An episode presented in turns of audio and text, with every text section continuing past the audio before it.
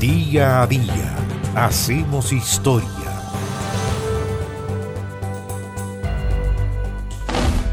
Usted quizás vio la película, o algunas películas.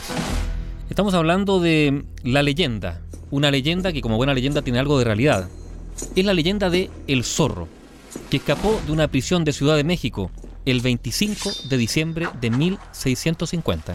Sí, el zorro que existió, que ese día huyó de su celda, que atravesó las puertas y finalmente alcanzó la libertad saltando los muros. ¿Quién es el zorro? ¿Quién fue el zorro? Es uno de los personajes de una novela que se llama Memorias de un impostor, de un mexicano, el autor es un mexicano que se llama Vicente Riva Palacio. La gracia de esa novela es que se basa en un personaje real, Guillén Lombardo, es un nombre y un apellido españolizados, porque en realidad se trata de un irlandés que llegó a México en 1640, que más tarde fue arrestado y juzgado por la Inquisición, cuyo nombre era William Lamport. Y claro, españolizaron su nombre y apellido a Guillén Lombardo.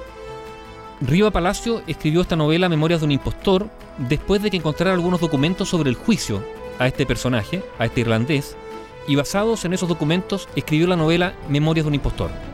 Riva Palacio, que era un entendido de la cábala, en su novela hizo que su personaje se defendiese de los embates de la Inquisición fundamentando sus contraataques en el resplandor, que representa la palabra hebrea sisa y cuyo símbolo es la letra Z.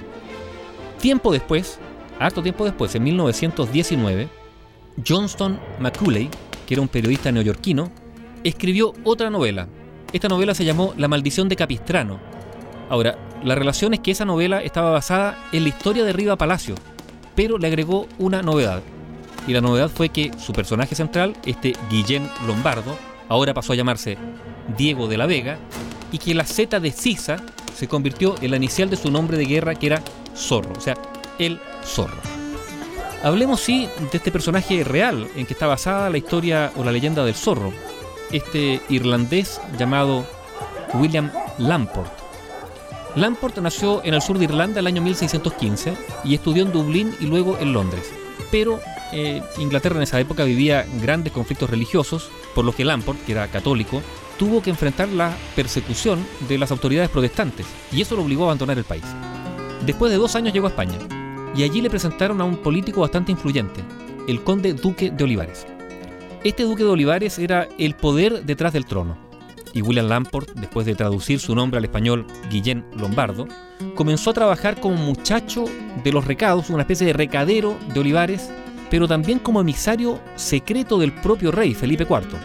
Lamport, que ya era Guillén Lombardo, era considerado culto, ya que había estudiado matemáticas, geometría, astrología, astronomía, entre otras muchas materias.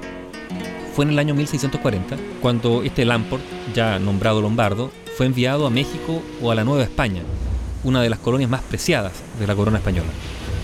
Aunque era gobernada por un virrey español, había tensiones entre los indígenas y los colonos, por lo que se le encargó a Lombardo que espiara a los nativos y también a los colonos, pero sobre todo a los gobernantes. Lombardo llegó con esta tarea a Ciudad de México y de inmediato se puso en campaña. Llevaba en la práctica una doble vida. Era aristócrata durante el día y espía durante la noche. ¿Qué hizo Lombardo? En sus informes a España denunciaba, por ejemplo, que los esclavos e indios eran pobres, que eran explotados y muchos de ellos asesinados. Decía también que había corrupción en la élite española y mucha maldad en la Iglesia Católica y en su institución llamada Santa Inquisición. Poco después de dos años en México, Lombardo decidió, de motu propio, por decisión propia, organizar una revolución en la colonia. Y para ello creía que podría reclutar una milicia de más de 400 hombres que lo iban a apoyar. Sin embargo, en octubre de 1642, fue sorprendido en esta conjura y fue encarcelado por la Inquisición. Ahora, la acusación era increíble, se le acusó de tener pacto con el diablo, aunque todos sabían que la verdadera razón de su detención era política.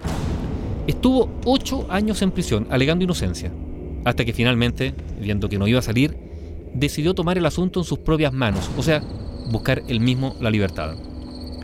Así, esa noche, era la noche del 25 de diciembre de 1650, y con la ayuda de un compañero de celda que se llamaba Diego Pinto, Lombardo se fugó de la cárcel. ¿Qué hicieron? Se subieron a la ventana de la celda, atravesaron una pesada puerta de hierro, escalaron los altos muros de la fortaleza y quedaron libres sin dejar huella. El resto de la noche Lombardo se dedicó a repartir panfletos por toda la ciudad e incluso pegó un cartel en la puerta de la catedral, como una manera de desquitarse. Aunque lo lógico habría sido desaparecer o esconderse, Lombardo cometió el error de buscar refugio en la propia Ciudad de México. Así, pocos días después, fue encontrado y detenido. Aunque el héroe de ficción, el zorro, que se basa en este personaje, permanentemente evadía las autoridades, el destino de Lombardo, que recordemos era un irlandés que se llamaba William Lamport y que había cambiado su nombre a Guillén Lombardo, bueno, su destino estaba sellado. La Santa Inquisición, que no perdonaba, lo encontró culpable de herejía y el 19 de noviembre de 1659 este Guillén Lombardo o William Lamport fue ejecutado públicamente en la hoguera, o sea, fue quemado vivo. Hoy día, en el monumento a los héroes de la independencia, en el Paseo de la Reforma en Ciudad de México, hay una hornacina que contiene una estatua de Guillén Lombardo, atado a una estaca, tal como fue ejecutado, quemado vivo. Este Guillén Lombardo, William Lamport, que es el antecedente real del personaje del zorro, que escapó de la prisión ese 25 de diciembre de 1650. Bio Bio, la radio con memoria.